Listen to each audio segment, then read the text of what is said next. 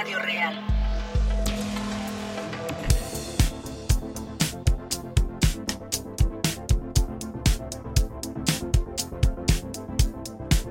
More pressure, more release, more relief, more belief. More distance, more reach. The truth is, I don't know, it's so deep. I know nothing. I used to think things were so clear. I was so near to nowhere. I could feel everything in me pushing for certain, certain's are flimsy. Rock solid ground beneath me now tells me there's no ground at all. More pressure, more release. Your eyes, your cheeks, your features crease. More desire, less deceit, less complex, more complete. Let's push more flow, please. Let me let go. Get it all out of you, let it surprise you. I was in a party, face mostly eyeballs. Chin deep in a bag of white lies, saying I'm sick and tired of my own advice. I see it now, so perfect, but so hard to put into practice. One step forwards, two steps backwards. One soul's epiphanies, another soul's madness. I saw the truth in the curls of the vanishing girl. Hands like cobwebs dangling, eyes like deep sea dive. She said, Stop worrying, man, stop panicking.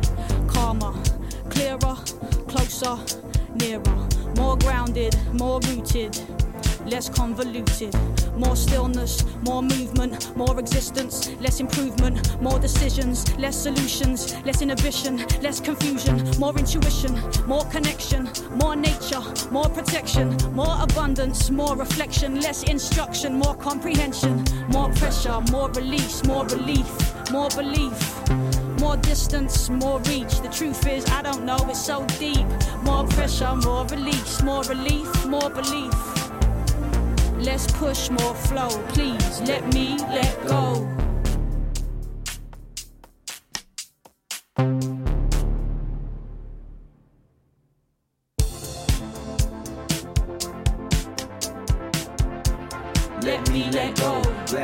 Past was so special. Ghetto in the universal. Rolling to the road that you came here for. Look at me, man, came here past four. Look at the pressure, look at the souls, look at the freedom, look at the clones, look at my scars, look at my bones, look at my foes. More relief, more push, more you, more me. Refuse, uh, understand how to uh, and you taught me how to uh, so I can forget you. Travel land, mind, rubber land, let the trunk rattle down what's true to you, what's real. The car, sitting on top of your car. In the let them know, no, no,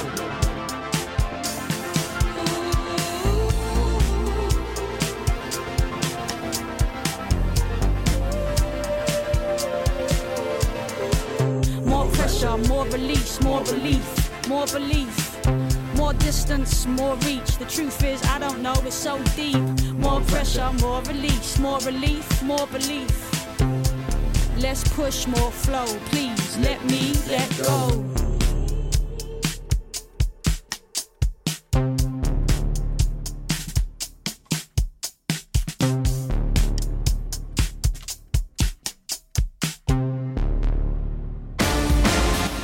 Esto es real.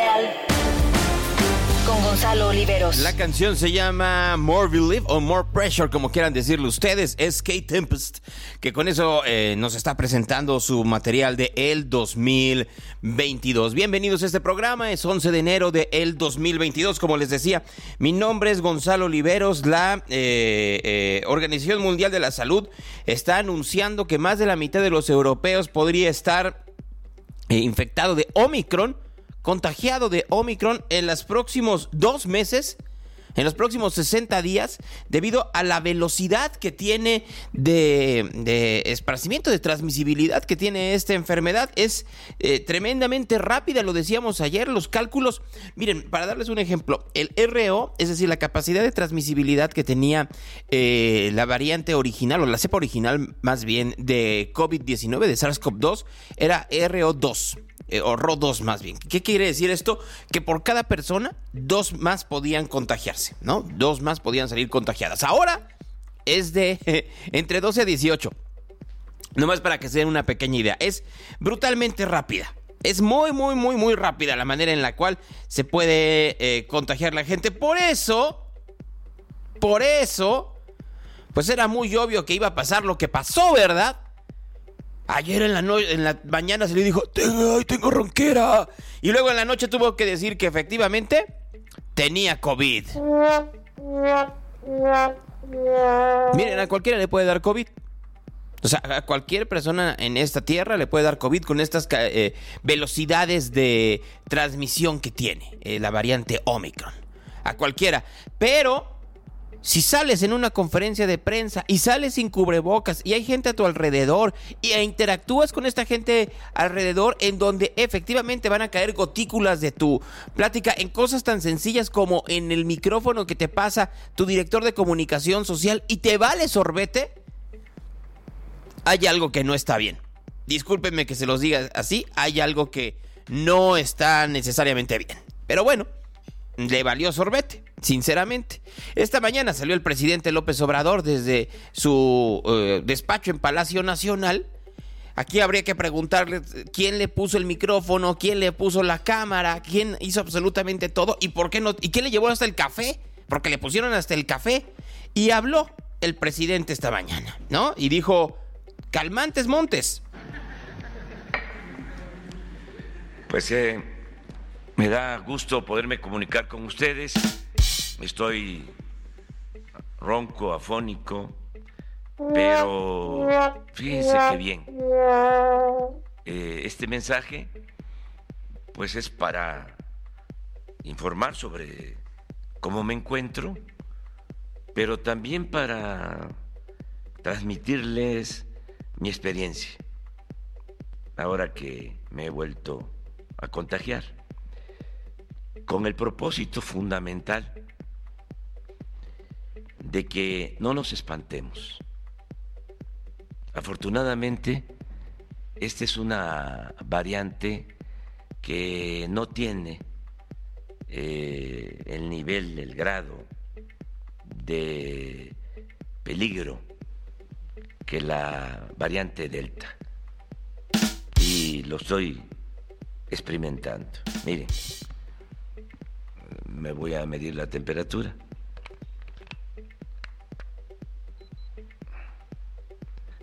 36.1, así he estado. No he tenido calentura. Oxigenación. No sabe ni ponerse el oxímetro. Así, literal.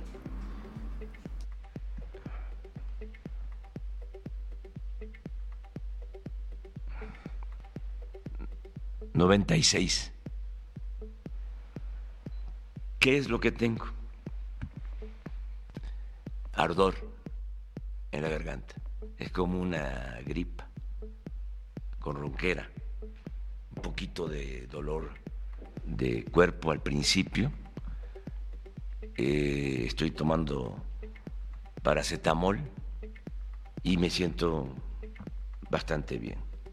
Entonces, creo que afortunadamente no vamos a necesitar hospitalizarnos ni eh, vamos a sufrir con pérdidas de vidas humanas. Esto es distinto. Yo diría que este virus va de salida. Ya se queda aquí nada más. No va a los eh, pulmones. Y muy pronto las cosas van a normalizarse. Hay que seguir haciendo nuestras actividades, desde luego eh, cuidándonos, pero no alarmarnos. Eh, eso es lo que yo puedo eh, decirles. Yo voy a seguir trabajando. si hay personas, me voy a poner el cubrebocas. Si no, pues es como lo estoy haciendo ahora. Qué ignorancia. Pero voy a seguir en mis eh, labores. Y acuérdense que lo más importante es eh, no vencerse aquí, hay que echarnos para adelante. Y tenemos eh, como protección al creador, a la ciencia y además las ganas de vivir para llevar a cabo la transformación de México. Un abrazo. Bueno, de ahí el presidente López Obrador diciendo que solo está ronco, mano. Solo está ronco, así como Enrique Rocha, ¿no? Pues eh, eh, eh, el hecho es de que, a ver, vamos explicando cosas. Sí, efectivamente. Y aquí yo lo he dicho no ayer, no hoy, lo dije desde hace días, desde que regresamos al aire.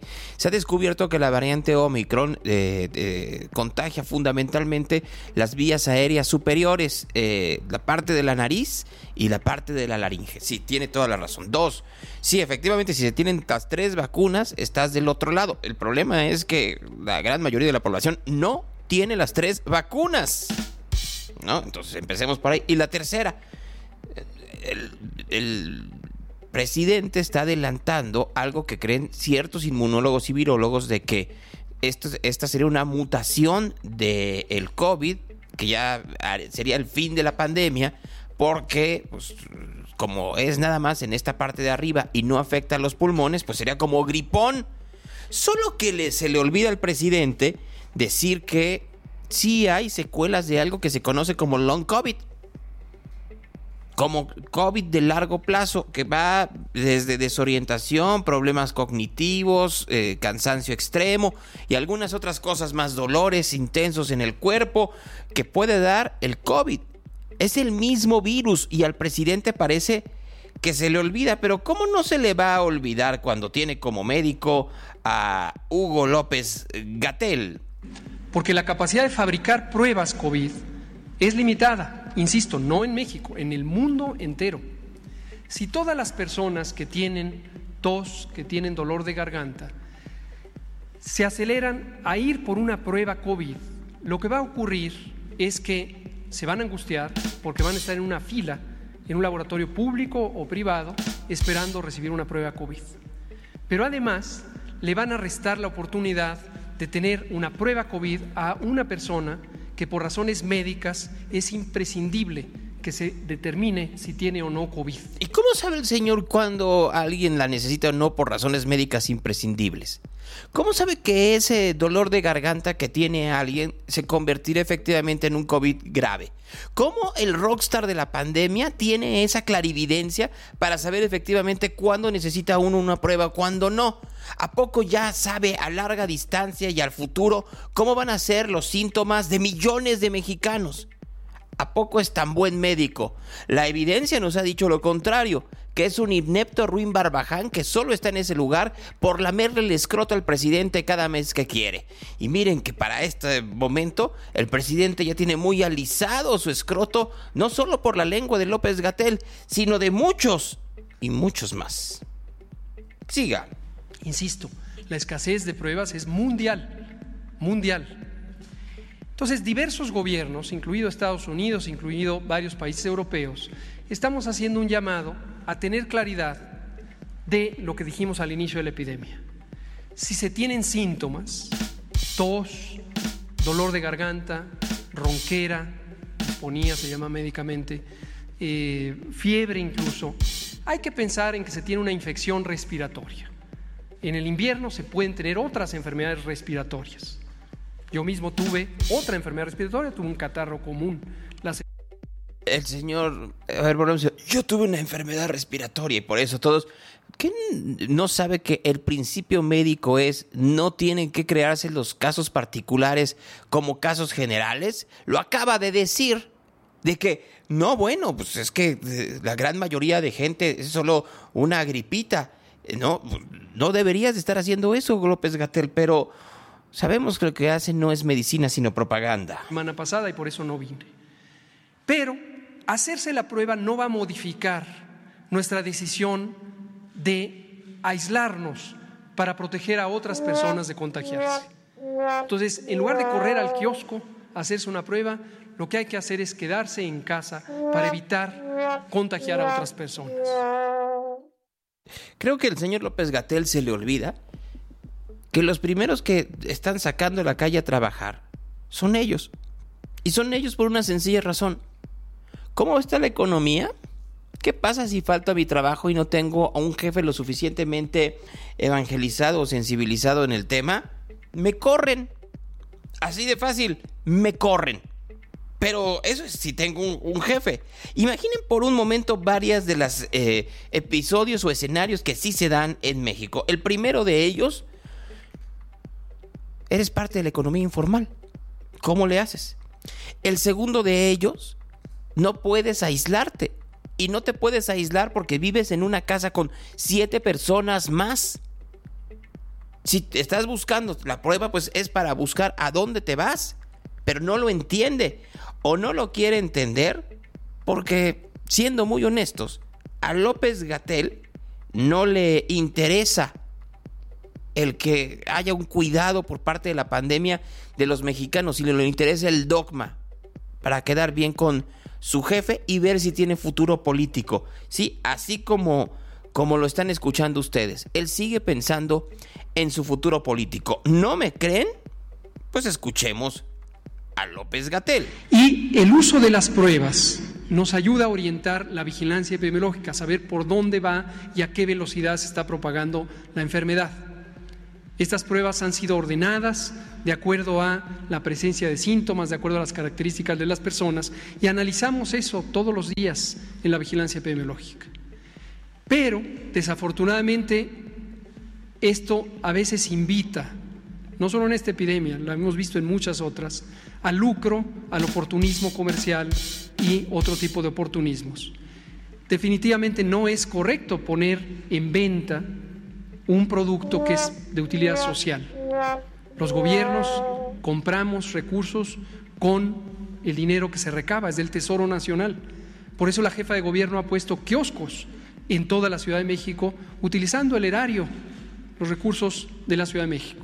Por eso lo hemos puesto también a disposición millones de pruebas en México con los recursos del erario público. No tenemos por qué venderlo, por qué tratar de aprovechar para hacer negocios. Lo que nos interesa a todas y todos es salir adelante juntos, juntas, haciendo las cosas correctamente. Gracias. Cuando el gobierno no tiene la capacidad, y lo acaba de decir hace un momento, de poder suministrarle a la gente lo necesario, la gente busca cómo pagarlo. No solo en las pruebas COVID, no solo en algo tan sencillo como saber si tienes una enfermedad que hoy puede ser atenuada de manera superficial por lo pronto o de manera inmediata. No se saben las secuelas, vuelvo a repetirlo. Pero sucede cuando uno va al Seguro Social y hay enormes filas como sucedió el día de ayer aquí en la Ciudad de México y no había quien atendiera. O cuando faltan medicamentos contra el cáncer, señor López Gatel, y tienes a la población buscando la manera de conseguirla. Entonces el Señor dice, es que miren ustedes el erario de la Ciudad de México y la gente quiere hacer negocio. No es que quiera hacer negocio ante la incapacidad, la inutilidad y la mediocridad de su administración. Se busca la forma en que se puedan dar las pruebas necesarias para que la gente tenga certidumbre sobre su salud y que pueda monitorearse. La irresponsabilidad de decir, bueno, pues es que es una vil gripa y entonces váyase a su casa y tome un tecito y póngase vaporru que todavía hay gente que defiende esas declaraciones irresponsables, pero no solo irresponsables, estúpidas del secretario de salud. Cuando regresamos, es una enfermedad que todavía no se sabe cómo se desarrolla en cada una de las personas. Puede haber alguien que comience con una laringitis y termine en el hospital. Pero, pues el señor López Gatel que quiere mentirle otra vez más, como lo ha hecho en los últimos dos años a la población, quiere desviarlo a un asunto político. ¿Por qué lo creen ustedes? ¿Que lo hace realmente porque le interesa a la población? Con multiplicación muy acelerada, es exactamente lo que ha pasado en otros países. Pero insisto, estos son casos en general. Ahora, ¿cuántos de estos casos están en el hospital o acabaron en el hospital o acabarán en el hospital, muy afortunadamente una proporción mucho menor de lo que ocurría antes de estar vacunados y de lo que ocurría con la variante Delta y las previas. Yo nada más quiero decirle a López Gatel, y creo que no le han pasado el memo, que voltea a ver cómo están las hospitalizaciones en Reino Unido y cómo están en Nueva York. Nueva York. Si hay, y hay que reconocerlo, una disparidad en la manera... A ver, ¿qué es lo que está sucediendo en Nueva York? Vamos a suponer que ya está saturado. Y el servicio de salud neoyorquino está saturado. El californiano está saturado. Pero porque está pasando esto también. Llega alguien que chocó y lo meten por COVID porque efectivamente tiene COVID. Y no se había dado cuenta hasta llegar al hospital. Se pegó en la cabeza. Tiene COVID. Ah, bueno, lo meten y dicen que tiene COVID. No necesariamente está en el hospital porque tenga COVID, pero dentro de su sintomatología tiene COVID. El problema aquí es que hay padecimientos que van mucho más rápido en su, eh, en su agravamiento a partir del COVID. Ya lo había dicho aquí yo en días anteriores. Y por eso se deja mucha gente en observación. Y a eso hay que agregar que hay una parte importante de el personal médico en el mundo que no puede seguir porque se contagió de COVID. Si tú le dices a la gente, no se preocupe si se contagia de COVID, solo se va a su casa.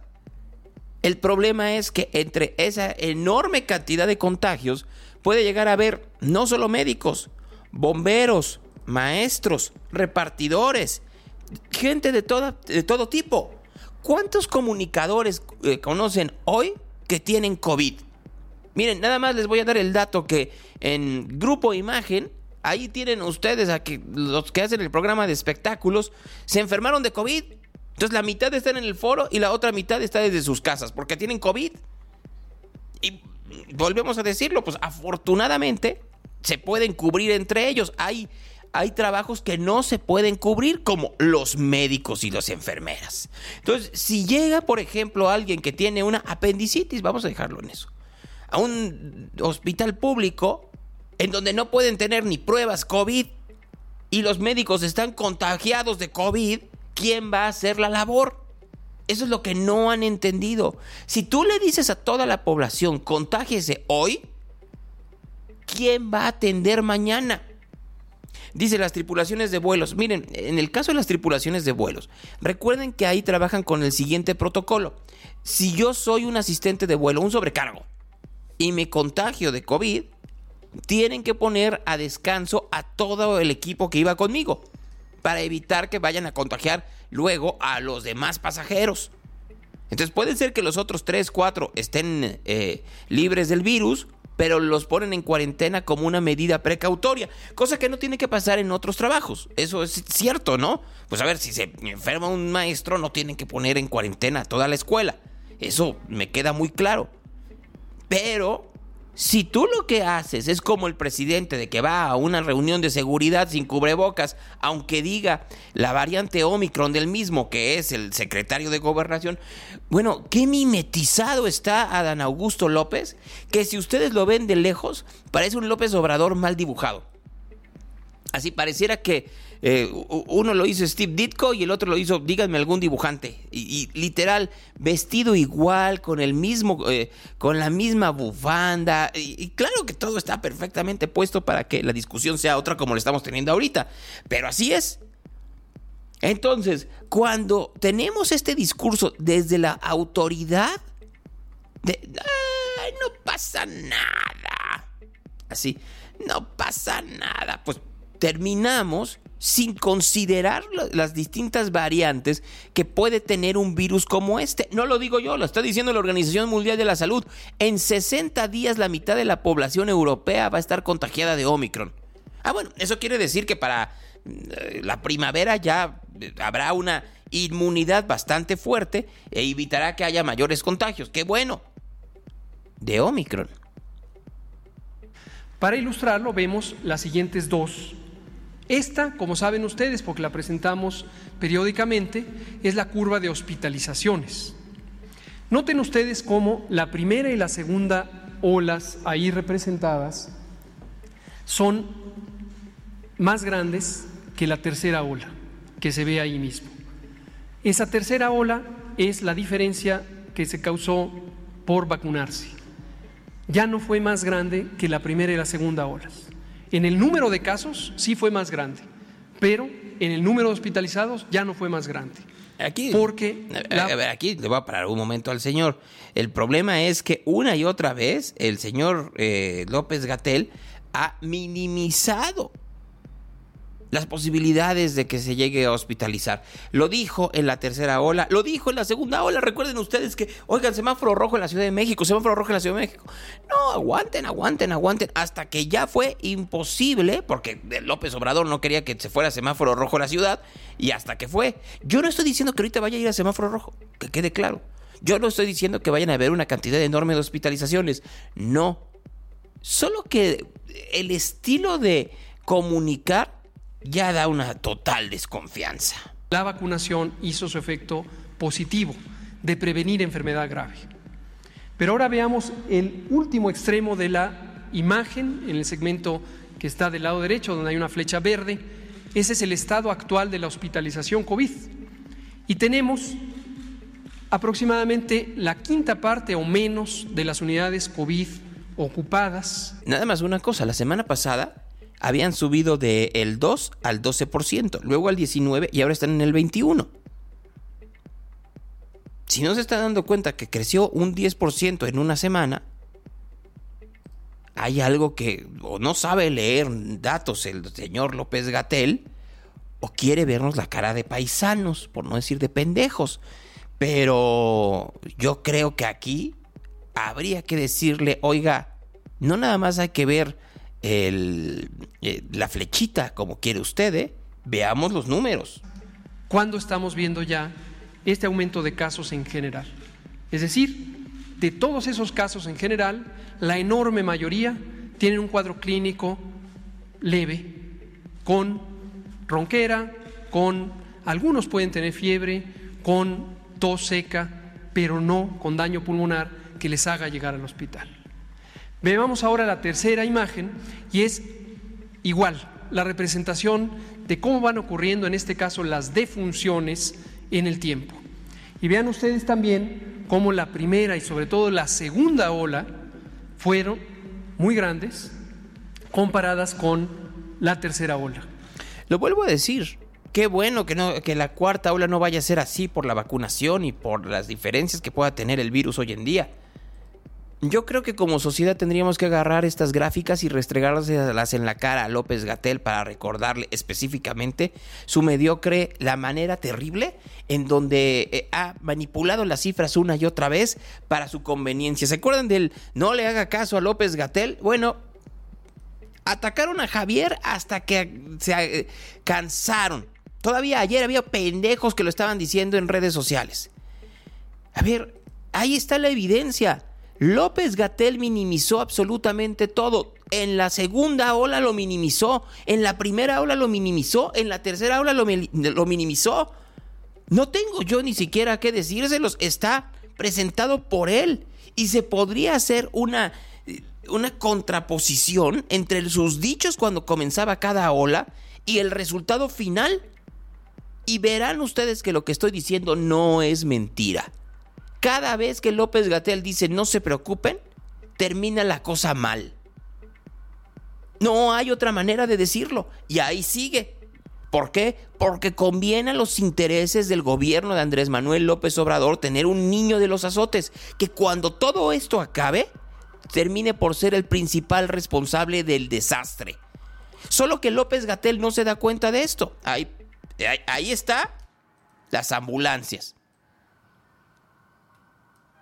Pero pareciera que el Señor, como vive, eh, seguramente ahora lo que escuchas es el, son los berridos de su nuevo hijo y no se da cuenta en dónde estamos parados. El Señor que vive en su obsesión de ser el nuevo zar de todo, primero con el etiquetado y luego con la pandemia, tratando de diferenciarse totalmente del tratamiento de la pandemia del H1N1 o por lo menos de la aparición de ese virus en la época de Felipe Calderón, cuando lo corrieron por ineficiente, no por ideológico, por ineficiente y mediocre. Nos da mucho miedo decir las cosas, pero así es. A López Gatel lo corrieron en el sexenio de Calderón, que estaba rodeado de mediocres, por mediocre. Que te corran de mediocre cuando estás rodeado de mediocre, ya es algo que tendrías que pensar. Y como no quiere eh, parecerse en nada, recomienda, entre otras cosas, que no se usen cubrebocas. Hoy se tuvo que tragar sus palabras porque también, como ya ahora se lo dijo, nuestro compañero y amigo Pedro Miguel ¿no? Que ahora resulta que el señor ya se convierte en autoridad eh, de salud porque pone una serie de tweets que lee el presidente. ¿En qué mundo estamos cuando se convierte en política sanitaria lo que dice un activista ideologizado? Pero bueno, el señor López Gatel ahora sí dice que se utilicen cubrebocas. Curiosamente, no se lo dijo al presidente, que como ustedes pudieron ser testigos, pues no lo usó. Se quedó, eh, ahora sí, a todo el mundo le dijo, creo que tengo una gripa y estoy ronco, cuando todo el mundo por lo pronto podía saber que era sospecha de COVID y la misma política que estaba diciendo su amigo Pedro Miguel y el gobierno de la Ciudad de México era que eh, se usaran cubrebocas.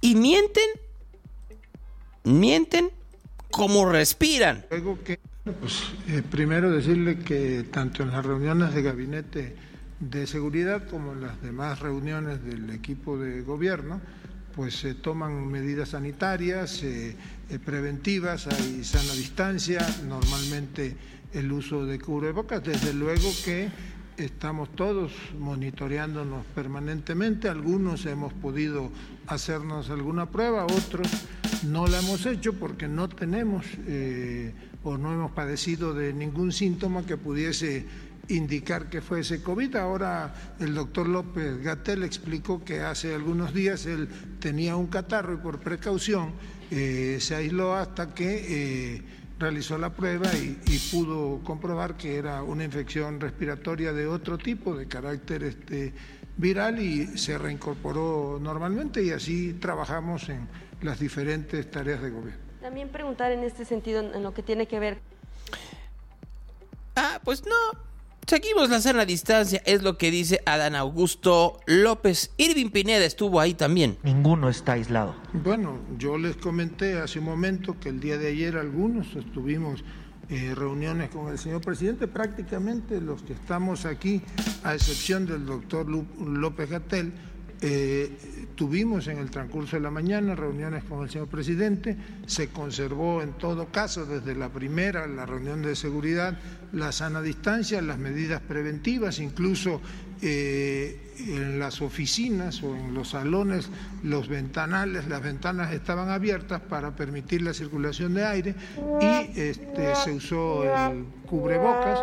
Ninguno de los que estuvimos en contacto los últimos días con el señor presidente tenemos este, algún síntoma. Yo mismo estuve el domingo algunas horas platicando con él, conservamos la sana distancia, el cubrebocas y todas las medidas sanitarias. Desde luego que algún compañero del equipo de trabajo que tuviese algún síntoma seguramente tomará las medidas preventivas. ¿Usted se va a someter a una prueba de antígeno PCR en los siguientes días?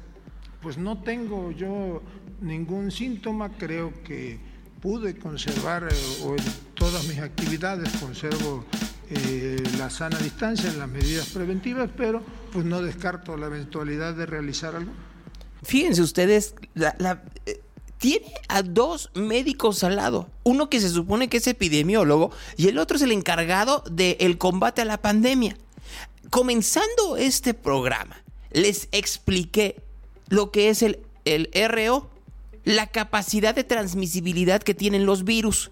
Que la primera eh, cepa, la ancestral, la de Wuhan, tenía dos. Por cada persona infectada, dos podían contagiarse.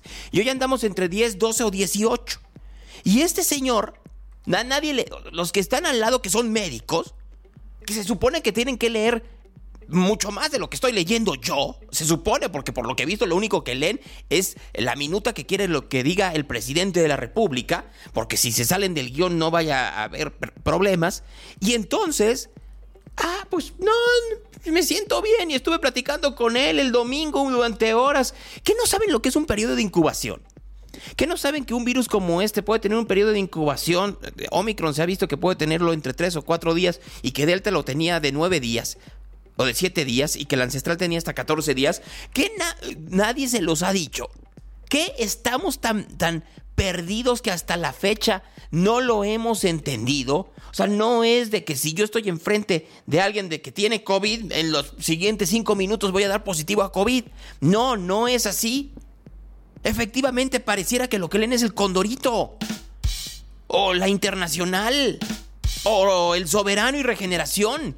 Y en ninguno de esos lugares, o la columna de, de Pigmenio Ibarro, de Federico Arreola, y en ninguno de esos lugares explica esto. Que no pueden ir, pero a ver, hay dos médicos ahí, entendámoslo. Tienen al secretario de salud y tienen a López Gatel que tendrían que decirlo. A ver, si, si lo que sucede con un virus como este es que tiene un periodo de incubación de cinco días, y en esos cinco días eh, puede, puede una persona contagiar a 18 y se tienen que tener cuidados para evitarlo. Y tú ya, eh, tú ya estás confirmado que estás contagiado. Cuídense todos, pónganse por lo menos un puto cubrebocas y no lo hacen. De nueva cuenta, el señor eh, Adán Augusto López estuvo con él y tiene enfrente a un montón de periodistas que en lugar de estar cuestionando, por lo menos Irving lo hizo, pero la gran mayoría, ahí estaba el del diario Basta, que quién sabe cuánta lana reciben de tanto del gobierno federal, sí sabemos, pero el de Tabasco no tenemos ni la más remota idea. Y estaba el tal Can Salazar, que Dios mío, ¿Por qué estamos rodeados de gente tan mediocre y les damos el título de periodistas cuando son croqueteros? Cuando lo único que hacen es preguntarle el guion que les manda a alguien y no lo que realmente le interesa a la sociedad. Fuerza presidente. Ay, hashtag fuerza presidente. No, fuerza presidente, mis polainas, mis huevos. El señor se presentó frente a un sector de la prensa, que no puede ser prensa, pero sí de sus, de, de sus compañeros de trabajo, sin cubrebocas y estuvo trabajando con ellos sin cubrebocas bocas. Y tenemos luego a este secretario de gobernación, de que lo vuelvo a decir, lo ven ustedes y es la variante Omicron de AMLO. Este sería AMLO. AMLO. En donde de nueva cuenta hace los mismos errores. La mediocridad absoluta. Y uno tiene que estar aguantando ver este tipo de cosas. No es, a ver, olvídense, no es una cuestión de ideología. Los que lo manejan ideológicamente son todos ellos. Ayer eh, eh, el mensaje de Antonio Atolini. O sea, si hay una parte en donde si no somos lo suficientemente eh, conscientes y lógicos en nuestro pensamiento, terminamos diciendo una serie de cosas que son no solo imbecilidades, sino que nos, nos convertimos en lo peor que puede haber para una sociedad.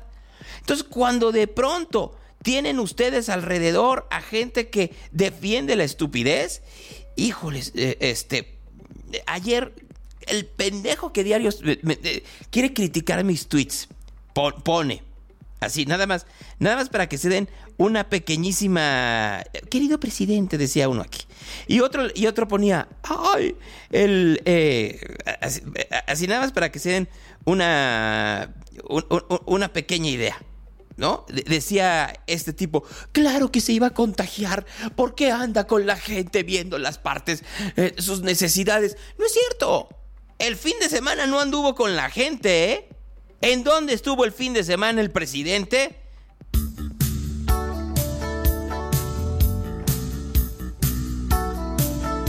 Ahora resulta que el estar dotando de semilla con el riego en Nayarit es estar con la gente un tiempo a la fecha.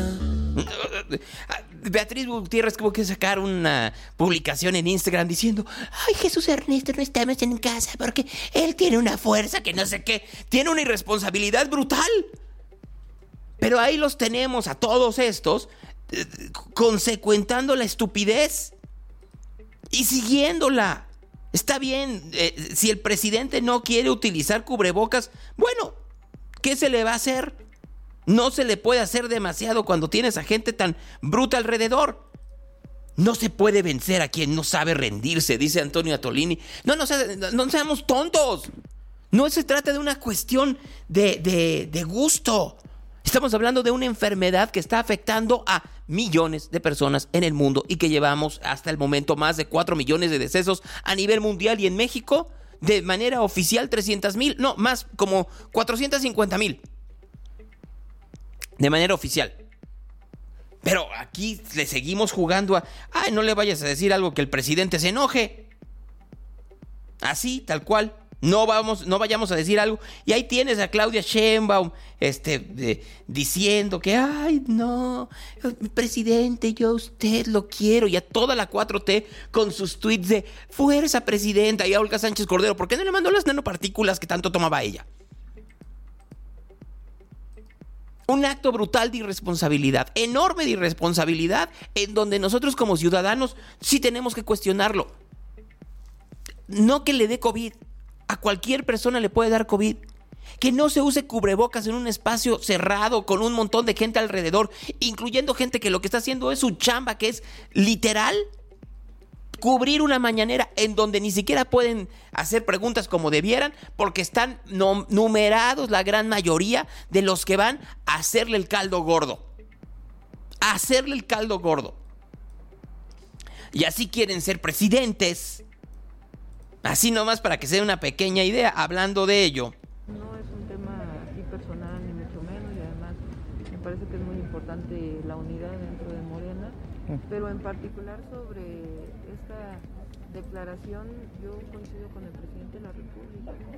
Eh, siempre se dijo en el movimiento, no es algo nuevo, que lo que se buscaba con la cuarta transformación eran cambios de raíz, eh, en ese sentido la radicalidad y cambios de raíz frente a un régimen de corrupción y privilegios lo que provocó eh, pues un deterioro de las condiciones de vida. Y lo que. Obviamente se refiere a las declaraciones de Ricardo Monreal en donde dice que los radicales de Morena se van a echar por la borda al partido. Curiosamente ya lo están haciendo de otra forma. El diario Reforma, el día de hoy, nomás para que lo tomen ustedes en consideración, trae una nota que dice, recibe hija de Monreal contratos por 35 millones de pesos. Una empresa gasolinera en Zacatecas, eh, de la que es socio una hija del senador Ricardo Monreal, recibió contratos en los últimos tres años por más de 35 millones de pesos. Es lo que dice el diario Reforma. Nota que no van a leer ustedes en NTR, nomás para que lo tomen en consideración en NTR, no lo van a, leer ustedes, pero ya empezó la guerra intestina de baja intensidad, en donde pues, obviamente lo que buscan es minar, por decirlo de alguna manera, eh, el señor Monreal. Más minado no puede estar, pero pues, pues cada quien su lucha, ¿no? Conversaciones. Miren, yo, yo les puedo decir lo siguiente sí creo que, hay parte muy clara, muy, muy clara de, de, las grandes irresponsabilidades de esta administración. Enormes. ¿Por qué no vamos? A ver si ahora sí tengo la posibilidad y tengo, eh, y, tengo la suerte de platicar con Alejandro Barbosa de Nariz Roja, ¿no? Porque creo que la situación ya escucharon ustedes, ¿no? Eh, ¿Cómo está la situación del el COVID en México? Y el señor eh, López Gatel se queja de que haya gente que vaya a comprar eh, pues todo tipo de cosas, incluyendo las pruebas COVID. y lo que no se da cuenta es que pues, tiene que suceder por la sencilla razón de, que no hay, como puede ser las, los medicamentos contra el cáncer creo que no tengo eh, eh, otra vez suerte con el señor Barbosa. Ahorita, eh, ahorita lo busco. Pero mientras lo busco... Reporte de tráfico. A ver, voy a ir con Marco Vinicio rápidamente para ver cómo están las cosas en, la calle, en las calles de Guadalajara. Como les dije, en un momento más voy a, platicar con, con Ricardo Villanueva, que es el, el rector de la Universidad de Guadalajara y espero en la plática que tenga con él ver pues, cómo les fue ayer en la mesa de salud, en donde se dictaron algunos nuevos eh, planteamientos de lo que va a suceder en Jalisco en los próximos días. ¿Cómo estás, Marco? Bien, gracias, Gonzalo. ¿Y tú? Bien, gracias. ¿Cuándo fue la última vez que te hiciste una prueba de COVID? El fin de semana, Gonzalo. Bien, yo me la hice ayer en la... Salí de hechos y me fui a hacer mi prueba de COVID. Así, porque eh, más vale prevenir, ¿no? ¿Y cuándo te dan el resultado? Ya, ya, ya. O sea, el, resultado te lo dan a los 15 minutos porque, eh, a ver, eh, mira, para que luego no digan que no, mira, se los puedo enseñar. Aquí está mi resultado. ¿No? Ah, excelente. ¿No? Y ya ustedes pueden ver ahí que si uno ve cuál es el, el resultado, es eh, negativo, ¿no? Este, Así es, así. eh, es por es por responsabilidad con la gente con la que trabajo, así de fácil, no es que ni me sienta mal, sí, a ver, lo he dicho muchas veces, yo me la paso con dolor de cabeza, pero eso es lo de menos, ¿no? Es responsabilidad con la gente que convivo. Entonces, bajo esos parámetros, pues efectivamente no no no no, no me fue mal. Eh, eh, hay mucha gente que conozco que efectivamente le está dando COVID y a ver, regreso a mi pregunta que ahora lo estoy haciendo cada tres días. ¿Conocen a alguien con COVID en este momento? Y te apuesto que ahora, a diferencia de lo que pasaba la semana pasada, el 90% va a decir que sí. Sí, definitivamente, Gonzalo. Como te decía el otro día, si no conoces a nadie es porque no estás saliendo a la calle o no tienes amistades ¿eh? o ni familiares. Oigan, y muchas gracias a la gran cantidad de gente que ayer me felicitó. Gracias, en serio. Me siento muy, muy conmovido y muy agradecido con ustedes. Muchas, muchas gracias. No, espero que lo hayas pasado muy padre. Eh, Pues trabajando, este. Sí, sí, trabajando dentro de lo que cabe, pues. Este, no, y así debe ser, ¿no? Eh, el poder trabajar y el poder ayudar a la población es eh, una gran... eh, Están mandando ahorita, ¿qué hacer si resultas positivo a COVID-19? Dice Protección Civil, ¿no? Avísele a tu líder y envíale el resultado de tu prueba. Ah, mira. Mantén distancia y permanencia en casa durante cinco días. No salga menos de que sea en búsqueda de atención médica. Usa cubrebocas en todo momento. Lava y desinfecta tus manos constantemente. Consulta a tu médico para recibir la valoración y el tratamiento adecuado. No te automediques. Mantén al tanto de tu equipo de trabajo sobre tu estado de salud. No minimices síntomas. En caso de gravedad, acude de manera oportuna a tu centro de salud, que es totalmente lo contrario de lo que acabamos de escuchar por parte del gobierno, en donde nos dicen que, que ay, bueno, pues es una gripita. Nada más si estás ronco, no pasa nada, mano.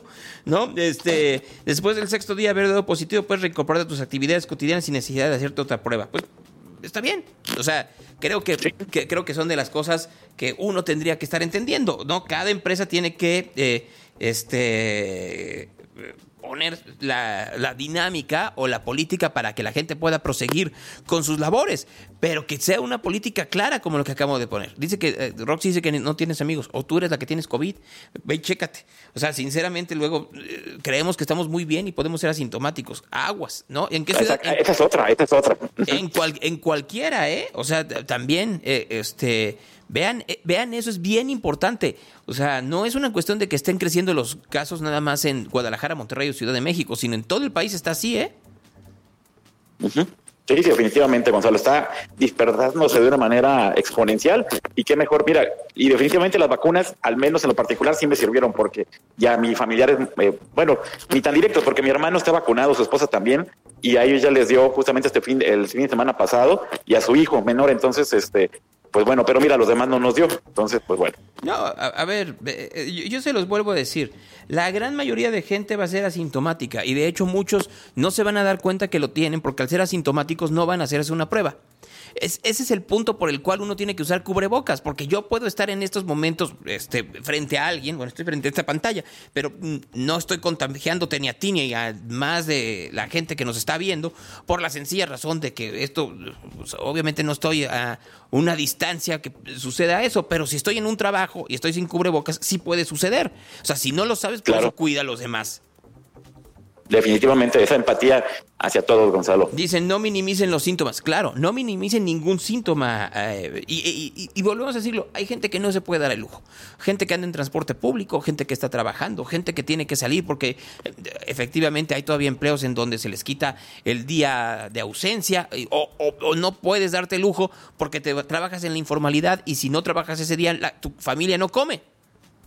Sí, definitivamente. De hecho, me hice la prueba, Gonzalo, porque mi papá trae gripe y la estaba minimizando. Entonces dije, no, de una vez. Y lo- me la hice para que también él, él estuviera, pues, eh, tranquilo con el tema. Y mira, los dos negativos, afortunadamente. Y, y mira, hay que decirlo, hay gente muy, muy torpe, muy, muy torpe. Voy a ponerles en este momento, nomás para que, antes de entrar al tráfico y a otras cosas más, voy a ponerles el audio de uno de estos terraplanistas, ayer que estaban los terraplanistas afuera de Casa Jalisco, y que todavía hay gente que dice, se tapan la cara porque los agreden. Perdón, ahí está el video en donde quien me agredió a mí fueron ellos. Así, en, en horda, me, gr- me agredieron y siguen diciendo las mismas estupideces que decían hace seis meses. El grafeno que traen las vacunas, por el amor de Dios. O sea, no hay forma de que digan que las vacunas no funcionan y ustedes siguen en la misma. O sea, o son torpes o tienen otro tipo de agenda.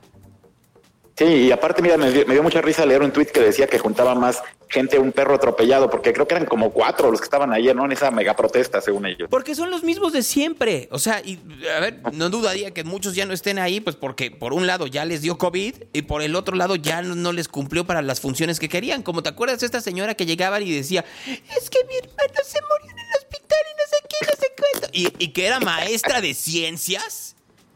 Sí, claro, sí, sí. Maestra Sí, claro. de ciencias en la UDG y negaba la ciencia. O sea, de ese nivel de torpeza estamos hablando. Bueno, así hay. Te voy a poner el audio de Christopher Key. Así se llama este señor, terraplanista. Escuche, obviamente es antivacunas, es de estos líderes de Make America Great Again, es decir, trompista. Escuchen, eh, por favor, porque sí es de locura lo que dice este señor, Marco. Porque cuando les digo que es de locura, sí, es sí. de locura. It's very possible, probable, we have the antidote, okay? And the antidote is even for those that have been vaccinated. And, and, and, the research he's already sent me just blew me away, and they're going to tear me apart, but hey, they, they tear me apart all the time. And I've been practicing this for 20 years, and um, everybody's always said I'm cray cray, and I am, but I'm crazy like a fox, okay? And guys, when I tell you this, please, you know, take it with a grain of salt, but go do the research, okay? Because this is going to just be like, there's no way. But the antidote, I'm going to kill my credibility. What credibility do I have anyway? So, hey, um, the antidote that we've seen now, and we have tons and tons of research, is urine therapy. Okay? And I know to a lot of you, a lot of you, this sounds crazy, but guys, God's given us everything we need. Okay? And I'm going to give you, again, I test and prove all things. Okay? Um, this has been around for centuries. Um, we, we've got research after research documented. El antídoto para el COVID-19 es la urinoterapia, porque Dios nos ha dado todo lo que necesitamos para curarnos. Es lo que está diciendo este hombre. Mira, yo desaproveché ya en la mañana este antídoto porque ya fui dos al baño.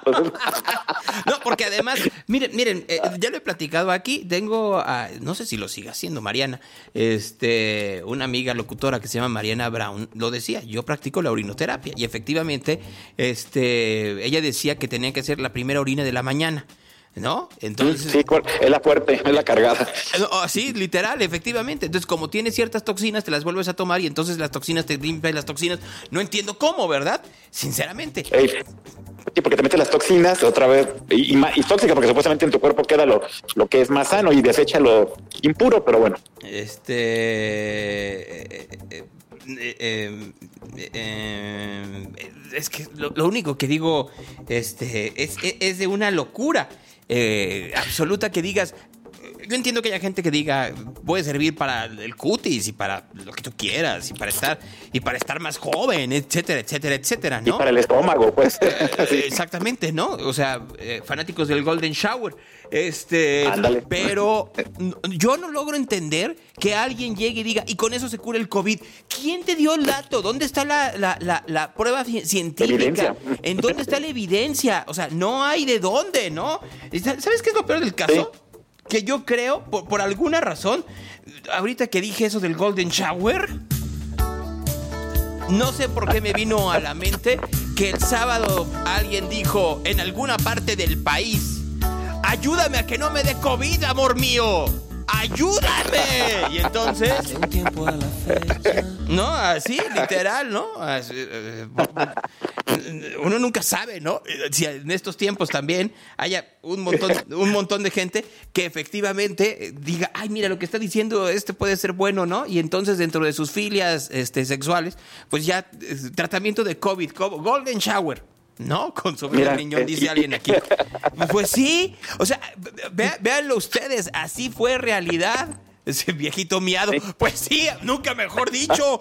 No, en una de esas, dentro de, dentro de estas creencias locas que pueden tener algunas personas, pues efectivamente, si no fue eso, pues té de calzón. Uno no, uno no sabe efectivamente qué fue lo que se ha utilizado para tratar de, de minimizar los riesgos del COVID en estos tiempos en donde la gente se cree todo, empezando porque no debo de usar cubrebocas porque no sirve para nada. Me lo lo volvían a decir hace unos días. O sea que es que la Organización Mundial de la Salud, no hay estudios que digan que sirva el cubrebocas. A ver, a ver espérenme, hay decenas de estudios, decenas de estudios desde hace dos años. No, es que si usas mucho tiempo, si usas mucho tiempo el cubrebocas, te, te vuelves a, a- a- a respirar tus bacterias. Así es de, a ver, señores, en serio, está bien que se hayan caído de chiquitos, pero ¿en serio ustedes no ven que los médicos utilizan cubrebocas durante horas, todo el día, durante, eh, por lo menos llevan dos años, todo el personal médico, todo el personal médico del mundo lleva dos años utilizando el cubrebocas durante mínimo jornadas de 18 horas. Y no hay uno que diga, pues me volví más tonto, mientras que lo que lo están diciendo, lo que están demostrando es que sí son mucho más tontos. Sí, sí, definitivo, Gonzalo. Entonces, pero, pero bueno, la gente ya, bueno, ya. No, no, ¿Qué no. A ver, perdón. No pueden estar creyendo cosas que seguimos en la época del médico brujo. O sea, seguimos Sí, claro. efectivamente viendo. eh, eh, eh, yo, yo me imagino que este líder, eh, líder terraplanista también cree en el té, de- efectivamente en el té de calzón y en el té de miacay y este tipo de cosas y que da- o en las nanopartículas que tenía Olga Sánchez Cordero, ¿no? Sánchez Cordero Sí, sí. sí decía, acuérdense que López Obrador se contagió de COVID el año pasado, el 25 de enero. Y ella sostenía, sostenía que no le había dado porque tomaba sus nanopartículas de Gasdem, que luego se volvieron carísimas. Yo, yo hasta la fecha sigo esperando que nos digan el estudio en donde se vea que efectivamente esas nanopartículas servían para evitar el COVID. Yo sé que hay un montón de gente que está buscando cualquier tipo de, de medicamento para evitar que te dé COVID, ¿no? Con o sin vacuna, ¿no? Pues yo también lo hago, no les voy a decir que no. Este, sería, sería ridículo e hipócrita decir que no pruebe, por ejemplo, las famosas nanopartículas. Sí, pero no solo lo haces así, si usas cubrebocas, si usas sana distancia, etcétera, etcétera. Pero, este, es, o- o los que decían, como el gobierno de la Ciudad de México, ¿no? Usen ivermectina. A ver, están los estudios de que no sirve. Trump que decía hidroxicloroquina, como lo dice Eduardo Verástegui. Eduardo Verástegui dice que se, que se curó por un cóctel de zinc, vitamina D, ivermectina y hidroxicloroquina. Bueno, pues a ver, a ver, la estupidez no se cura, ¿eh? O sea, tal, tal, eh, ta- tal cual. Y parece que Toño Berumen le inyectó mucha estupidez a este señor, entre otras cosas. Eh, Sí, pero bueno, este, el problema es que mucha gente, o sea, digo, son responsables de que mucha gente lo sigue y pueden ser un factor para que mucha gente cree esas estupideces. Sí, eh, eh, pe- pero seguimos en esas, Marco, en la idiotez mayor. O sea, no puede ser que, que haya todavía. Pero ¿sabes qué es lo peor del caso? Que este señor, claro, tiene un, eh, campo fértil, porque son los que no quieren a Trump, digo, los que no quieren a Biden y que siguen a Trump. Y entonces, como ese señor es líder de los seguidores de Trump, pues terminan eh, eh, diciendo, ay, claro, a ver si, a ver cuántos no comienzan a practicar la urinoterapia en las próximas semanas, porque se los dice este líder. No dudaría que haya un montón. ¿Sabes qué es lo peor del caso? Que si alguien de la 4T lo dijera, así dijera, el presidente se trató Ahora, no, ya. con orinoterapia, bueno, no te quiero decir la No, no, no. cantidad brutal de gente que estaría en estos momentos así. Mm, así. mm, Aquí, aquí, ¿no? Este, este, méame en la boca, pero no, no serviría porque tiene que ser la tuya, ¿no? Para que quede claro, ¿no? Porque tus toxinas, eh, tu- tus toxinas, Marco, no son iguales que las mías, ¿no? Para los que dicen que todos somos iguales, no es cierto. Hay toxinas no, no. chairas y toxinas fi- fi- fifi. Entonces, pues, tampoco. O sea, no, así no. Si tienen esa filia, no sirve. Nada más para que les quede muy claro. ¿No? O sea, si quieren practicar la orinoterapia para con eso este, curarse de cualquier cosa, no va a funcionar. Dice que con limón y valentina para que amarre. No, bueno, a ver si este señor dice, eh, Dios nos dio todo en nuestro cuerpo para poder curarnos, dice, ¿no? No, pues ya no quiero saber qué otras cosas se come. ¿O sí, utiliza, sí. no? Así como las mujeres que usan semen de ballena para ponerse así lisas. Utiliza, Ya, ya no quiero saber cuál, este, cuál- cuáles son las sustancias que se ponen en la cara este señor, ¿no? Directo del envase de aquí. Los del Atlas son inmunes, ¿no? Pues porque ahí efectivamente se avientan una y otra. ¡Ah, ahora entiendo. Ahora entiendo por qué se ve tan lozano Alejandro Tavares. Este, no, en realidad, para ser muy honesto, Tavares se ve. ¿Cuántos años tendrá Tavares, eh, Marco? Como 125. Como 40. Eh, Se ve como de eso, pero debe tener cuarenta y tantos. Miren, mi- miren, la radio tapatía, que esa es otra, se está llenando de fósiles. Entonces ustedes los ven y este, el otro día estaba escuchando con todo respeto eh, eh, los 40. Y entonces estaba el show de los 40 al 1 con Paulina Valerio y Roberto Contreras. Y se escuchan como que son jóvenes y lozanos cuando en realidad ya la vida ya no los acarició. La erga no acaricia, ¿no? Entonces, híjoles, están viejos, viejos, viejos. Pero así están todos. Pero tú ves las fotos de Tavares. Dios, ¿qué le pasó? O sea, eh, eh, iba a decir una cosa, pero sí destruyen. Sí destruyen, ¿eh? Perdón, pero sí, sí destruyen, ¿no? Eh, me, me ven a mí y no estoy tan fregado, sinceramente. Hay unos que usan la Yo sí, pero por desveladas. eh, Dicen, varios usan la coprofagia. Pues la mayoría del gabinete y de los seguidores del presidente lo que quieren es efectivamente todos los días tragar la mierda del presidente para ver si así ya consiguen un hueso. Pero ni así. Se les atora en el pescuezo. Ahora sí, Marco, vas. Mira, qué, buen, qué, buen, eh, qué buena rima hiciste, mira. Bueno, este, con el tráfico, Gonzalo, comentarles a todos que en Joaquín Preciado, en dirección a Zapopan Centro, a la altura de los Robles, un percance, en Periférico Poniente y Avenida Acueducto otro, en Río Támesis y Río Nilo, en la colonia El Vergel de Tlaquepaque, en Periférico Nuevo y Carretera San José del Castillo, otro percance también entre particulares, en Periférico y Avenida Guadalupe en el lateral, en Cóndor y Eucalipto, en la colonia Morelos, en camino en Estipac, eh, tómenlo en cuenta, está cerrada la circulación por la caída de un árbol, semáforos que no funcionan esta mañana, eh, lo que es carretera al Salto y Car- Castillo de Belmonte, además Avenida Gobernador Curiel y Academia y Avenida Gobernador Curiel y Mariano Lisiaga, además Avenida Juan Palomar y Arias en su cruce con Avenida Universidad y ya complicadas la circulación esta mañana, Avenida Colón de Ahuehuetes a López de Legazpi, Avenida Cruz del Sur de Conchitas a Isla Raza y Avenida López Mateo de Palomar a La Calma, lo que hay también en el reporte vial de Radio Real Gonzalo. Ayer en la clínica 78 del IMSS eh, había 220 personas que hicieron la prueba a más de 80 y salimos contagiados. No, no creo que contagiados, salieron, salieron positivos. Positivos, así es, así. Sí. Sí, ya está desbordado. Eh, sí, tal, tal cual. Este. Y, y así, ¿no? Ese compartimento debajo de la corbata es donde guarda las frutas y verduras que le defienden del COVID. Porque lo bueno es que de semejante palacio tienen mucho lugar donde esconderse de, de López Obrador. No, pues, ¿cómo les explico? O sea, sinceramente, eso no va a pasar. Gracias, Marco. Al contrario, que tengas un buen día, síguete cuidando, cuídense todos, hasta luego. Gracias, ahí está Marco Vinicio esta mañana. Conversaciones.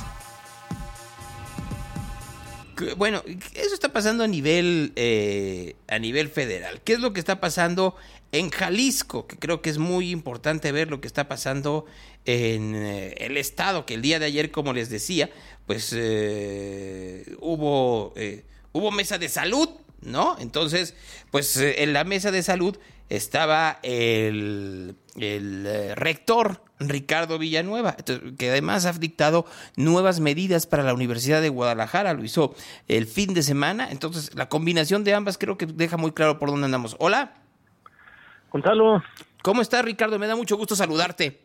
Igualmente, Gonzalo, como siempre es un gusto contigo. Bueno, no necesariamente en esta circunstancia, porque ahí vamos de nuevo, ¿no? O sea, híjole. O sea, llevamos dos años platicando de esto, este, y, y ahora sí que no quiere, uno no quiere más que eso, sino cómo salir de la ratonera. Entonces, a, a ver, eh, ¿por qué no empezamos con las decisiones de la mesa de salud y luego vamos con las decisiones de la Universidad de Guadalajara, Ricardo?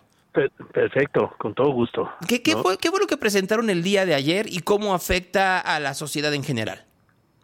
Sí, bueno, lo que pensamos es eh, un poquito el, con el, el cómo va avanzando eh, esta nueva variante, ¿no? Con sus pros y sus contras. Gonzalo, digamos que cada variante va, va presentando nuevos retos.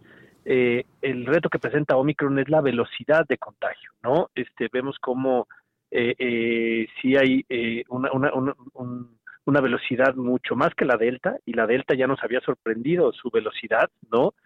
Pero a diferencia de la Delta, un poquito la bondad de Omicron es que el, daño a los pulmones, digamos que no, el virus no se, no se va tanto a los pulmones como si lo hacía Delta, lo que ha provocado que, bueno, pues sí podemos ver una disminución de casos graves eh, también muy importante, ¿no? Entonces, eh, una aceleración importantísima, pero también eh, menos gravedad de los casos, lo que ha ayudado que el sistema hospitalario pues se mantenga eh, todavía con niveles muy bajos de hospitalización. Entonces, es un tema que hay que seguir monitoreando diario, no podemos bajar la guardia, aunque tiene estas bondades, eh, no se puede confiar porque tenemos que, que prever. Y lo que vimos, Gonzalo, es que ya la ciencia nos dijo que sí funciona y que no, a diferencia de hace dos años, pues que se había dudas de que si el cubreboca funcionaba, que si no, eh, eh, todo el debate de las vacunas, que ha habido una desinformación impresionante.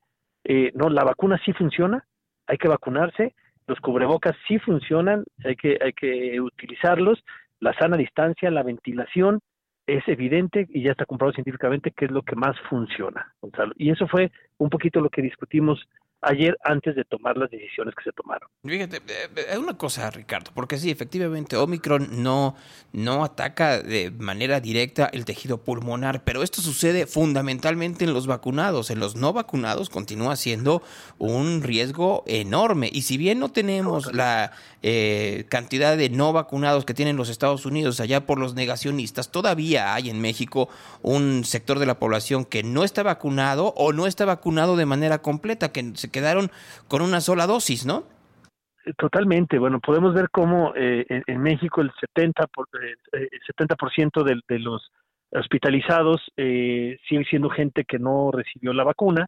Entonces, claro que eso es lo que nos eh, marca cómo el, la gravedad se está dando en los no vacunados, ¿no? Por lo tanto, la gente que todavía sigue corriendo mayor riesgo es la gente que ha decidido no acceder a la vacuna. Yo creo que hoy ya en el país ya eh, se, ofreció la vacuna para todos los sectores poblacionales, ya están vacunando de, arriba de 15 años, ¿no?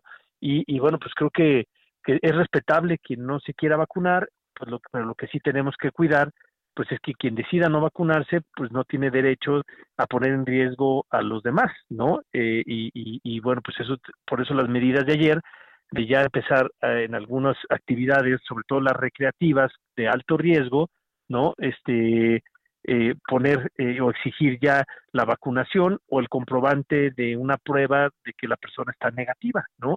Porque yo creo que es momento de cuidarnos entre todos. Se respeta la decisión personal, pero hay un momento colectivo que debemos de, ser empáticos con los demás y cuidarnos. A ver, Ricardo, vamos a entrar a eso, de, eh, es el famoso eh, pasaporte de vacunación, en dónde se tendría que utilizar esta prueba de que tengo mis dos dosis o mi dosis con refuerzo o mi prueba negativa. ¿En dónde específicamente? ¿Es entrado a un antro, a un restaurante, a un estadio? ¿Cómo va a ser?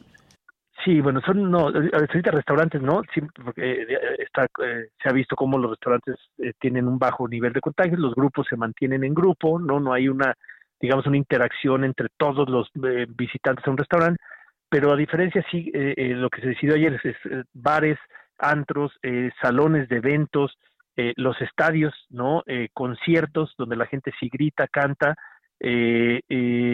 son los que ahorita digo en general, los grupos generales que sí se va a exigir y los niveles de bajo riesgo, se analizó el tema de los cines, se analizó el tema de restaurantes, que tenemos pues, evidencia de que son lugares en donde como los grupos, la gente llega en grupo, convive en grupo, el nivel de contagio sí es mucho menor Ah, y lo que se intentó fue pedir eh, eh, eh, la vacunación y decirlo, no, no tiene que ser el esquema completo porque hay sectores poblacionales que todavía no tienen su esquema completo.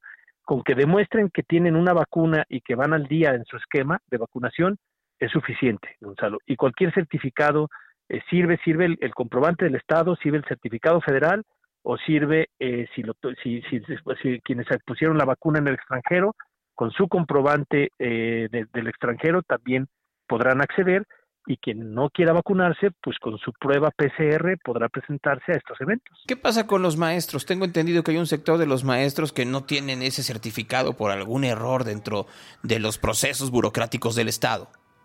Y no digo del Estado de eh, Jalisco, sino del Estado mexicano. Sí, hubo un retraso eh, en Jalisco, eh, Gonzalo, que, que la propia Delegación de Bienestar eh, hace ya un par de meses nos pidió apoyo, por ejemplo, la universidad para, para agilizar la captura, tenían un retraso en la captura. Eh, en el CUSEA montamos un módulo de captura para reforzar a la delegación de bienestar aquí en Jalisco y creo que ya se avanzó muchísimo. O sea, yo siento que el rezago que había ya, ya está mucho más estable, pero de todos seguiremos ofreciendo eh, ese servicio al gobierno federal y al gobierno del Estado para, en caso de ser necesario, que se empiece a hacer un rezago en la captura de la gente que no pueda recibir certificado, pues en la universidad eh, seguiremos apoyando para que no haya ese rezago. Pero indistintamente, si no tienes tu certificado por ese rezago que se da, con la pura papeleta que, que todo el mundo tiene en el momento que te vacunas, es suficiente comprobante en este momento para poder acceder a estos lugares.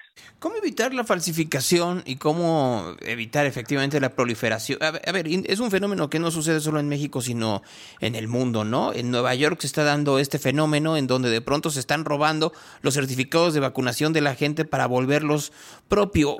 Y esto me lleva a lo siguiente, y es una pregunta bien complicada, Ricardo, porque no te toca a ti, pero, pero ¿que no hay un registro eh, cibernético digital para que a través de códigos QR, casi casi de forma automática, se puede hacer el, el, el, cruce de datos. O sea, a ver, Gonzalo Oliveros tiene dos dosis de tal vacuna, se la puso en tal tal fecha y lo tenemos registrado tanto en el gobierno federal como en el gobierno estatal. No, no, no hemos logrado tener ese cruce de datos eh, o, que se tenga un registro mucho más acucioso. Bueno, eh, yo espero que sí lo logremos, Gonzalo. Yo, yo ahorita eh, yo, yo he sabido sí de casos que se les retrasó. Eh, eh, ha habido, yo no, me consta, pero he escuchado rumores de que sí ha habido falsificaciones, ¿no? Eh, que, hay, que hay quien puede pagar por, por sus comprobantes. Imagínense qué lamentable pagar por un certificado para poner en riesgo a los demás, pues me parece sumamente lamentable. En Jalisco, justo ayer en la reunión, el equipo de, innovación del gobierno del estado informó que ya están avanzando en, una app, una aplicación eh, que entiendo ya desarrollada, simplemente ya están en el trámite con, con, iOS y con Android para darlos de alta en las tiendas. Ayer lo informó el gobernador y ahí estuvo el equipo. Entonces entiendo que en Jalisco ya vamos a tener esto que tú dices, Gonzalo, me parece pues casi de sentido común. O sea, de Estados Unidos con un código QR están resolviendo todos los controles, ¿no? O sea, pues tú llegas con tu código QR y una plataforma te valida esa información y eso evitaría mucho la falsificación y sería mucho más práctico para todos. Entonces, eh, nosotros lo que podemos hacer desde la universidad es ayudar a la captura y estamos a disposición de volver a reabrir ese centro de cómputo que pusimos en el CUSEA, en donde eh, capturamos toda la información rezagada.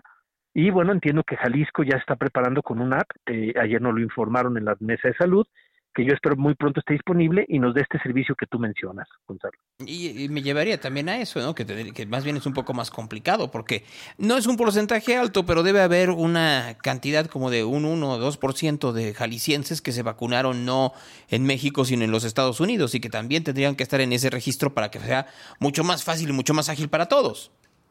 Sí, Sí, totalmente. Pues tenemos que hacer como una validación, ¿no? Y entiendo que lo que lo que se va a intentar en Jalisco es tener el, el toda la, base de, federal de saber eh, y tenemos con el Estado y hacer una validación de las vacunas que se pusieron en el extranjero. Tú acudes con tus certificados y te los validan aquí para que esté capturado ya tu esquema de vacunación en donde te lo hayas aplicado. ¿Qué sucede con eh, gimnasios y luego entro a la parte que te toca a ti que son que son salones de clase? ¿Qué, eh, hay, qué, qué, ¿Qué tipo de cuidados hay? Bueno, hasta ahorita eh, el, tema de los aforos que se ha estado cuidando y los protocolos, ¿no? Todo lo demás ya, no hubo, no, no, se hizo ahorita ningún cambio, Gonzalo, porque la verdad es que en estos dos años hemos aprendido un poco en dónde sí se han generado contagios y dónde no. Entonces yo creo que ahorita, en este momento de la pandemia, no digo en una semana, en dos semanas, a lo mejor se tendrán que tomar otras decisiones, pero en este momento eh, lo que consideró la Mesa de Salud es que lo importante es eh, los lugares de alta concentración eh, cerrados que no se puede tener los protocolos eh, eh, con, la, con la rigidez que se puede tener y ahorita la decisión fue esta, ¿no? Sí, ya pedir el certificado en eventos masivos donde la gente grita, donde la gente convive con otra gente que no va en su grupo, ¿no? Y que eso sí puede dispersar.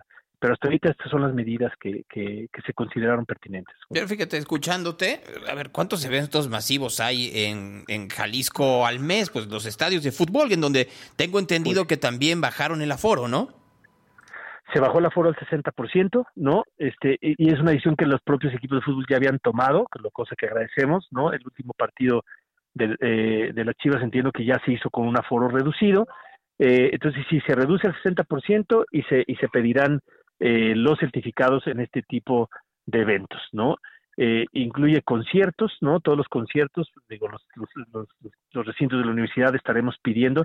Ya lo hicimos en el evento de Alejandro Fernández, eh, se hizo un pilotaje y el propio auditorio Telmex ya pidió eh, vacuna o prueba para ese concierto, para ir viendo sus protocolos. O sea, es algo que en la universidad ya estábamos previendo desde hace tiempo, ¿no? Que en nuestros recintos ya pusiéramos un control con, con, la vacuna o la prueba y, vamos avanzando. Entonces, eh, eh, eh, en los recintos de la universidad también ya estamos tomando, ya lo hicimos, ya hicimos algunos pilotajes antes de que fuera obligatorio por lo tanto, el, el auditorio Telmex, el DIAN y todo estaremos preparados para, para estos nuevos protocolos. El crecimiento de Omicron, o bueno, del COVID en la variante Omicron es eh, brutalmente rápido, como acabas de decirlo, Ricardo. O sea, literal, sí aplanamos la curva, pero para arriba, ¿no? O sea, sí, sí, hay una línea, hay, hay una línea en vertical del crecimiento que está teniendo en el, en el país y Jalisco no es la excepción. Ya me respondiste, esto se puede eh, corregir eh, la siguiente semana o en el siguiente mes. ¿Cómo y aquí viene la siguiente,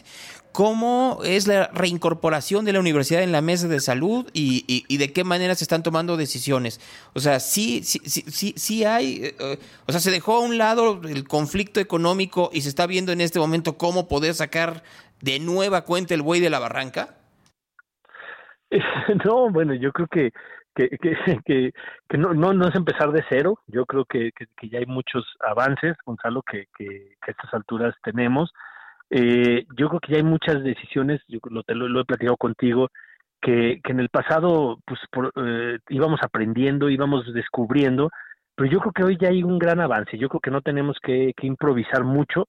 Eh, en verdad sí ha dejado aprendizaje estos dos años. Cómo Jalisco recuperó la economía, eh, con cierta gradualidad. Yo creo que cometimos muchos errores, sin duda, Gonzalo, porque todo era desconocido, pero creo que lo hicimos bien porque por lo menos cada decisión se cuestionó, cada decisión se pensó, se valoró para hacer un equilibrio sano entre la salud y la economía, ¿no? Y, creo que ha dado resultados. Entonces, eh, hay que confiar en que ya hay un aprendizaje que ayer se vio en la mesa de salud, se discutió abiertamente eh, cómo no afectar la economía, pero cómo sí cuidar eh, eh una nueva variante y, creo que ya hay aprendizaje y, pues no es que cada no es que estemos retornando a ver cómo sacamos al güey cada cada vez yo creo que hay habido aprendizaje y cada vez sabemos mejor cómo sacarlo Pero, No, lo entiendo, pero luego también que, cada vez luego escucho yo cosas que, me siguen sorprendiendo, ¿no? Veo la disparidad otra vez entre el gobierno de Jalisco y el gobierno federal, que según tengo entendido, ayer la mesa de salud dijo,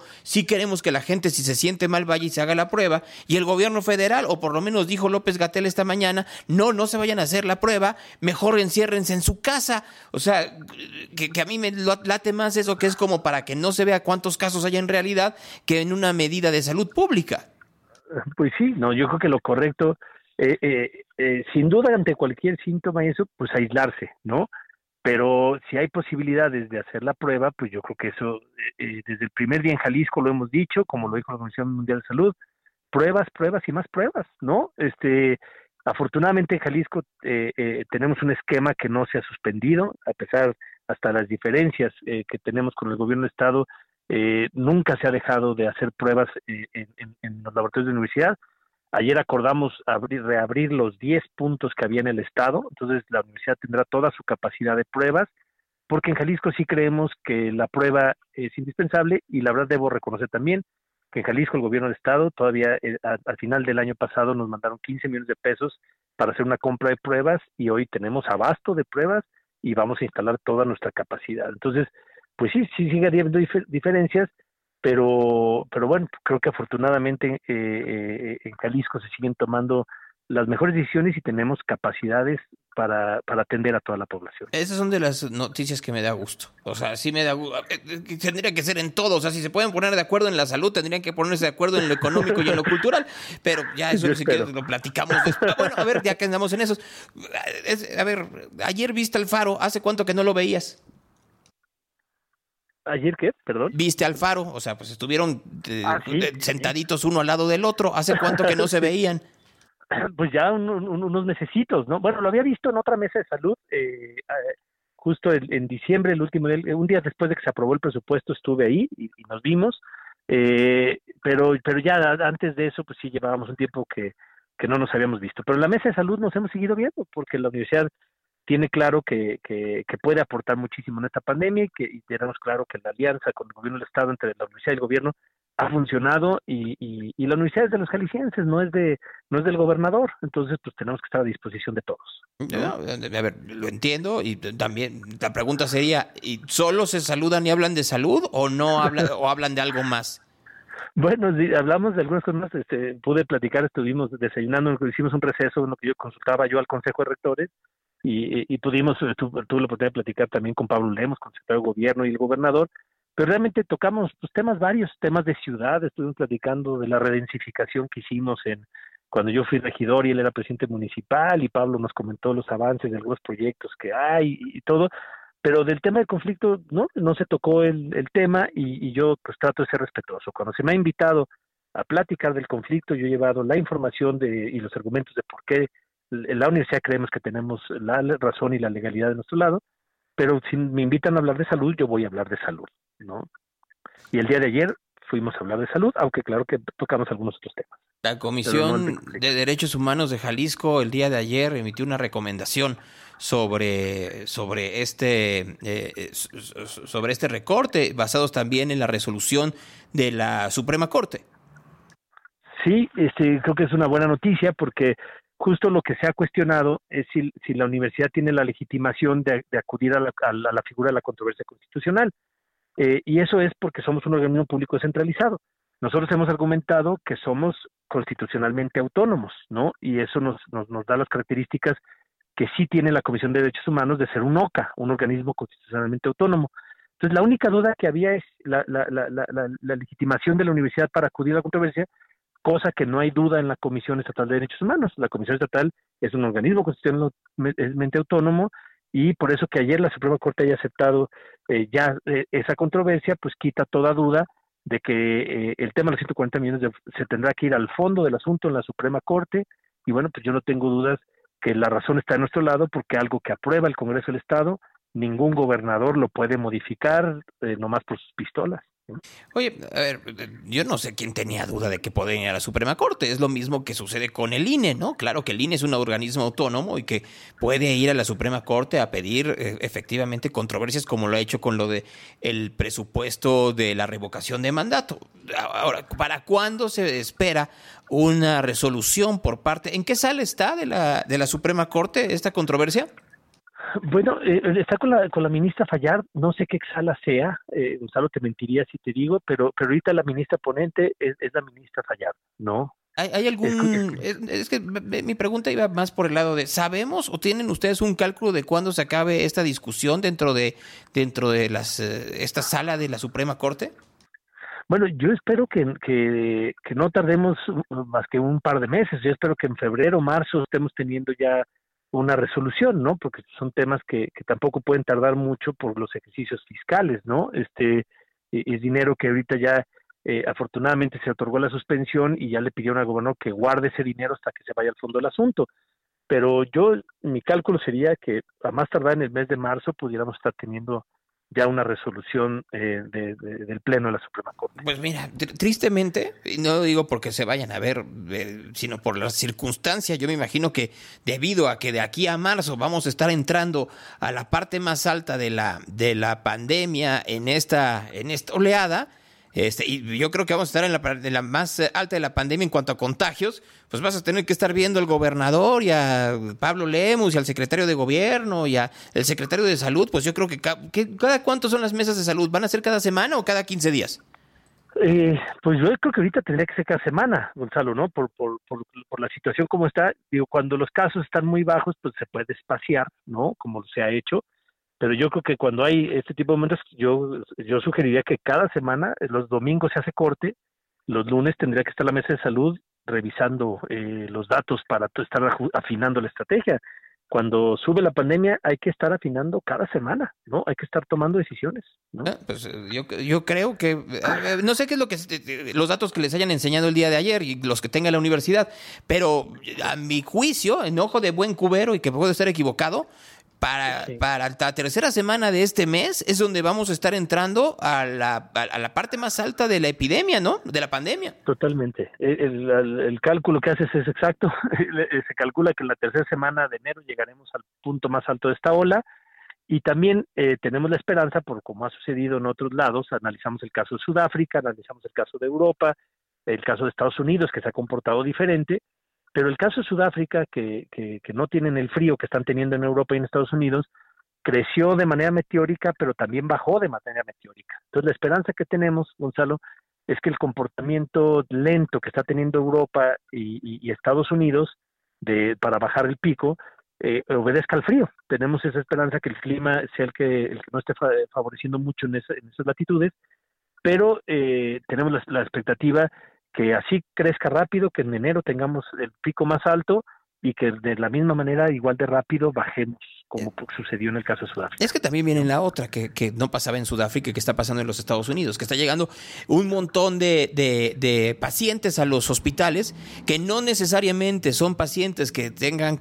que, que, entren por COVID, puede ser, lo decía hace rato, se golpearon la cabeza, se les rompió un pie, este, eh, le, se pegaron en el dedo chiquito de la mano, y cuando les hacen la prueba, porque es, eh, es el protocolo dentro de los hospitales en los Estados Unidos, aparecen que es COVID, y yo me imagino que en México no va a haber tantos niveles no, o, tantos, eh, tantos positivos en hospitales porque no sé cómo es el protocolo, pero hasta donde tengo entendido no se les hace protocolo de COVID a todos los pacientes, ¿no?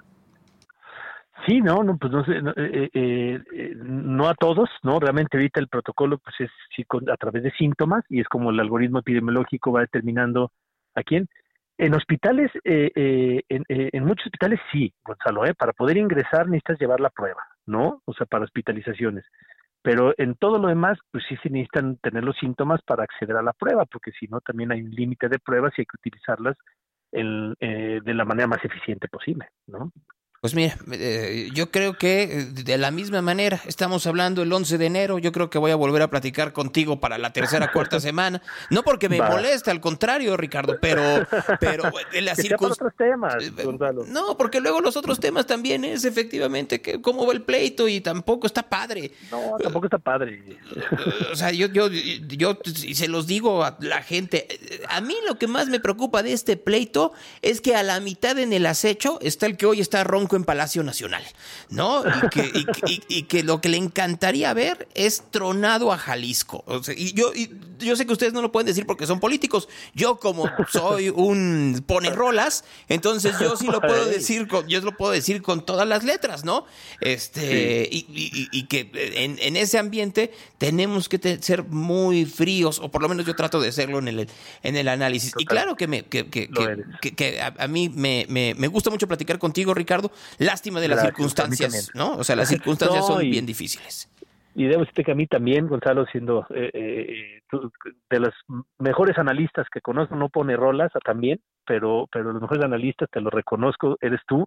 Y, y, y ese análisis que hace es cierto, lo comparto, que, eh, que tenemos que mejorar la relación, que espero que el gobernador me, eh, logre reencontrarme con ese gobernador con el que dos años trabajamos codo a codo, mano a mano para enfrentar los retos de Jalisco.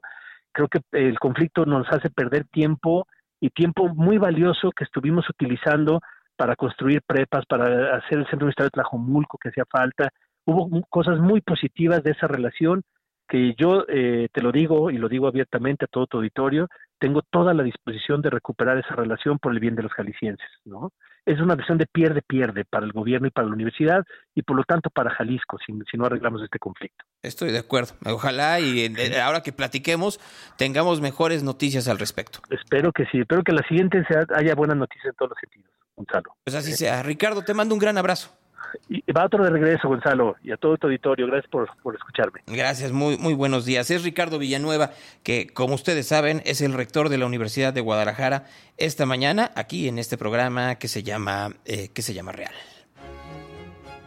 Y ahora con ustedes, el Evangelio del Día.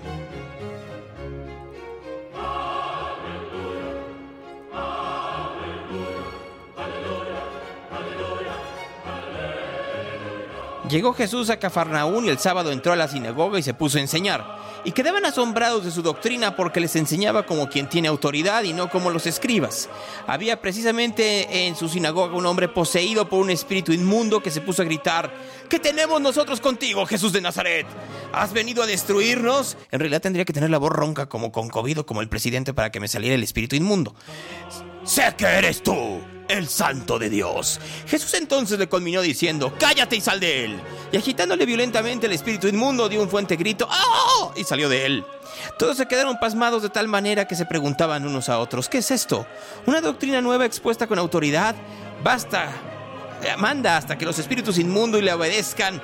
Bien pronto su fama se extendió por todas partes, en toda la región de Galilea.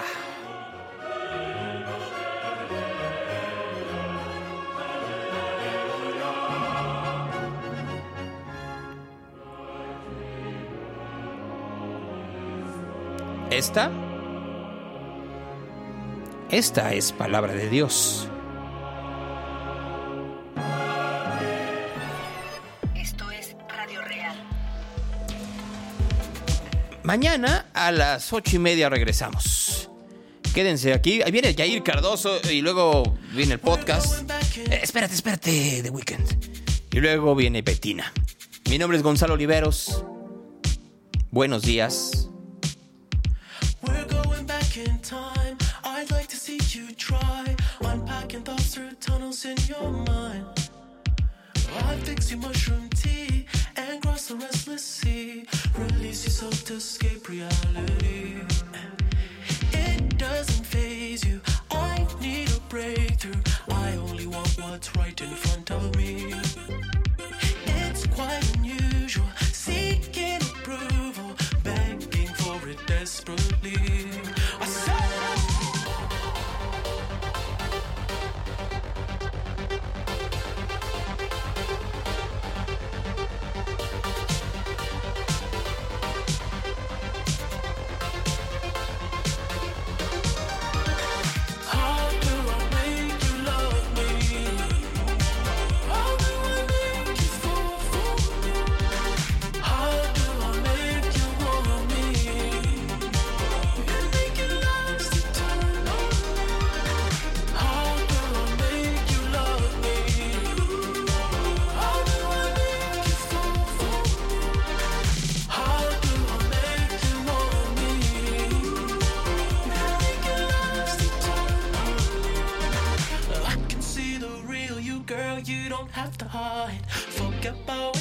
Your daddy said. I'll teach you how to shine.